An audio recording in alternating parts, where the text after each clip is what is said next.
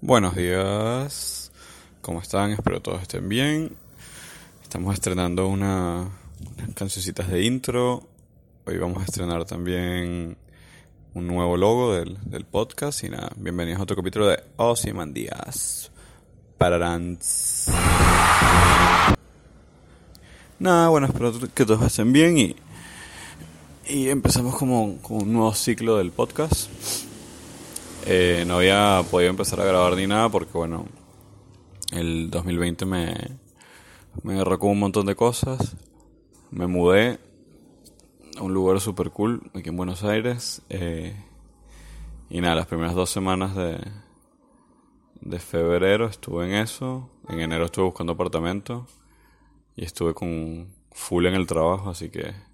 Bueno, y vamos poco a poco retomando. Asumo que hoy, hoy vamos a grabar varias cositas porque han pasado varias cositas.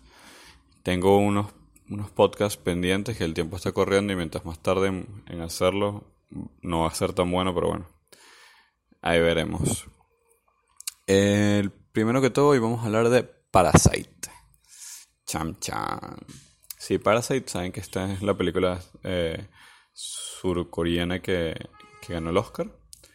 El, el director Bong Hu, creo que se llama. eh, resulta que el tipo era un sociólogo antes de ser director de cine.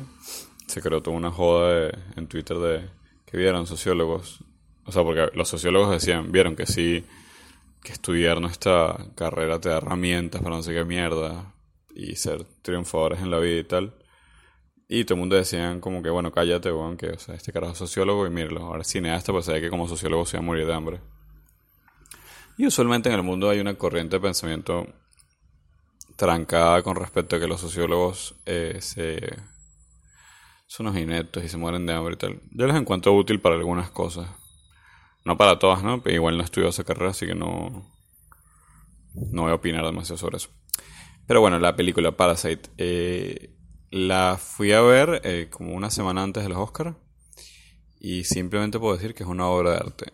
Pues Tenía mucho, mucho, mucho tiempo que no veía una película tan buena. eh, rara. Rara en forma. Porque no.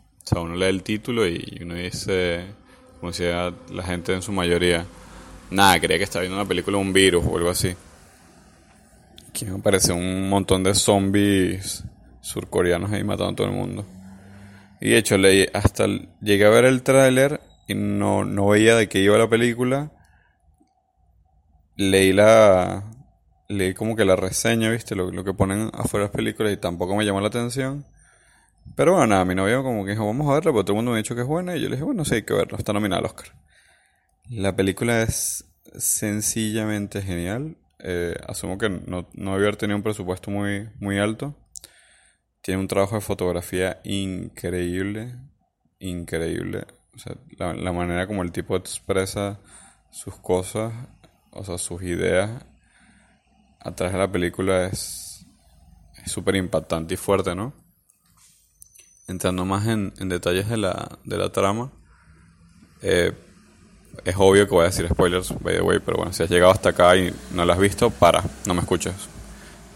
Eh, él está leyendo un, como que un estudio que hizo un carajo que el, que el director divide a lo largo de toda la película con una línea, ya sea imaginaria de objetos, a los pobres y a los ricos.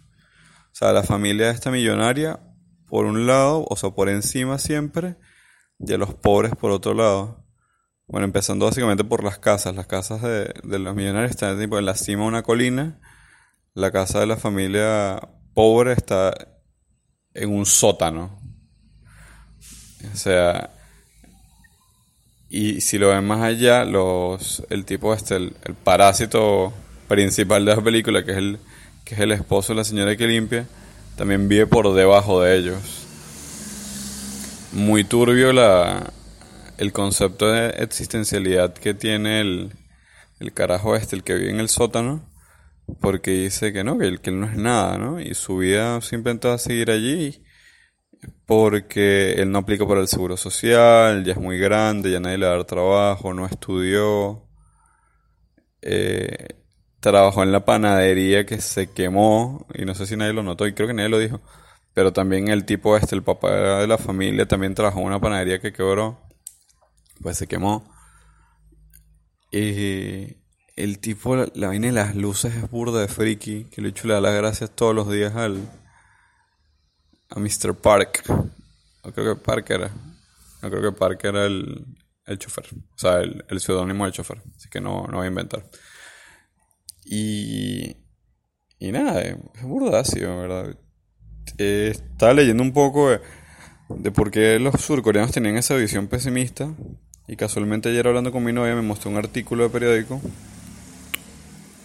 que, que hablaba de, de que 6 de cada, no, 6 o 4 de cada 10 surcoreanos jóvenes querían emigrar de Corea, ¿no? De Surcorea.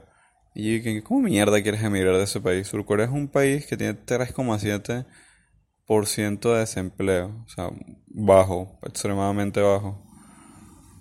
Y resulta que el problema está que todas las personas que son empleadas son están sobrecalificados para los trabajos porque tienen una de las tasas más grandes de grados en la universidad. O sea, tienen gente muy preparada y no tienen suficientes puestos para toda esa gente. Entonces, personas muy competentes están haciendo trabajos mediocres y medios y les exigen mucho. Y, y hay como que una mentalidad de pensamiento que es que o sea, que está muy arraigado en la sociedad, que es que las personas que saben que son pobres, saben que no van a salir de la pobreza. O sea, al parecer hay un gran porcentaje de la población que vive en las condiciones precarias, como las que vimos en la película. Y bueno, y por ahí más o menos va la tónica de la película, ¿no? Que ese chamo quiere ir a la universidad, quiere estudiar, etcétera. Pero el papá agarra y le dice como que, que bueno, sí, tú puedes hacer un plan pero los planes a veces no salen como quieren. Y esa es la verdad. En Surcorea, a pesar de que vayas a la universidad y hagas las cosas bien, eh, eso no te asegura éxito riquezas. Es. Eso me llamó la atención en la película porque en la escena final, cuando, el chamo te planea la carta, el, lo que va a hacer, no, papá, voy a, voy a estudiar, voy a volver eh, millonario, exitoso y voy, voy a comprar la casa. Y nadie se ve la escena final abrazándose que después pasa la escena al, al sótano no y leyendo la casa, la carta. Bueno, yo no sé si se armó revuelo ni nada, pero para mí es bastante obvio que el tipo no lo logró. Y justo cuando pasa esa escena volteo y le digo a mi en el cine como, mira, no lo logró y, es una mierda, ¿no? Obviamente. Claro, porque en realidad la vida no es como uno lo planea. Uno siempre... No puede tener planes a corto, mediano plazo, ¿no? Pero te pueden pasar un millón de cosas en el camino. Pero esa visión pesimista me parece que es bien asiática, no sé, uno nunca nunca piensa así. O sea, cuando digo uno, digo, aunque sea los venezolanos o, los latinoamericanos. Porque uno siempre está acostumbrado a generar planes y, una ruta para, para que todo salga bien. En todo lo improvisado no, no te puede salir bien. Eh, arquitectónicamente hablando, la, la, la película es increíble. O sea, el diseño de la casa es, es no sé, genial el mensaje de la piedra, o sea, cómo, cómo se va transformando la piedra este que le regala el amigo de él. Primero es como un objeto de suerte, después como un bien preciado, después como que todo, todo empezó por esa piedra y es cuando se hunde en el agua, así, en el agua con mierda así saliendo del baño, que, que esa escena es asquerosa, por cierto.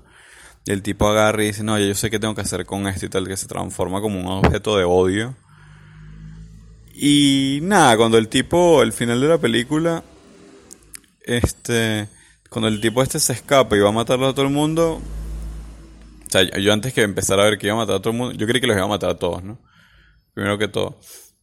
Pero antes de que se escape y empiece a matar a todo el mundo, eh, sabía que iba a terminar mal. Ese hombre estaba burro trastornado y, y el tema como se murió la mujer fue horrible. Eh, Pero lo, impactante es como, como después el papá de los chamos agarra y mata al, tipo millonario. Porque en realidad la, diferencia de clases y, eso y el odio es súper latente en la película. Como que Sí, bueno, él, siempre está a punto de pasarse el límite, siempre lo decía el carajo, pero se frena ahí en el límite, en el límite. Y los tipos odiaban como olía mal. Entonces eso te habla, eso, eso es bien, creo que va mucho con la sociología y es el día a día de las personas, que uno asocia un mal olor con, con pobreza.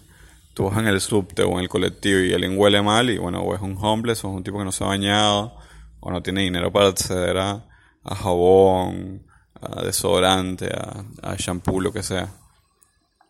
Y nada, el tipo quema el cable y, entra un ataque de ira porque ve que, su hija se está muriendo allí y este tipo es incapaz de darse cuenta que a su hija le está pasando algo y lo trata como, como un sirviente más subnormal y que bueno, ven, ayúdame, haz lo que tienes que hacer.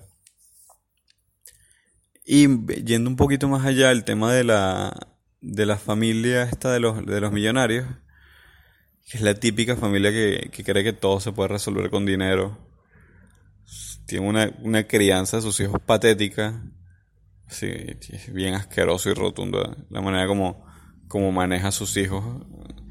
Y se cree en cualquier cuento de cualquier persona que llegue. Como, como la hermana del carajo este que era bien pila, se le mete por debajo a la tipa para, para hacer la tutora, tutora de arte al, del hijo. Es como, o sea, te pones a pensar y que marico, o sea, hay gente que puede entrar en la, en la casa y en la vida de cualquier persona sin, sin hacer demasiado.